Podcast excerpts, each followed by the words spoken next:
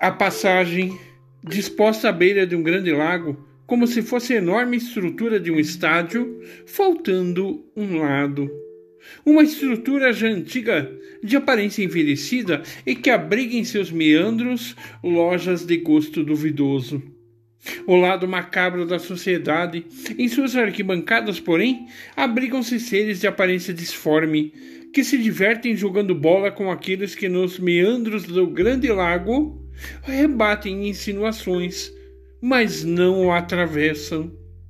Lá no alto, escuto a voz daquele que, aprisionado por detrás da grande neblina, me chama. Me chama a realizar a travessia. Finalmente irei libertá-lo? Ou ele me libertará?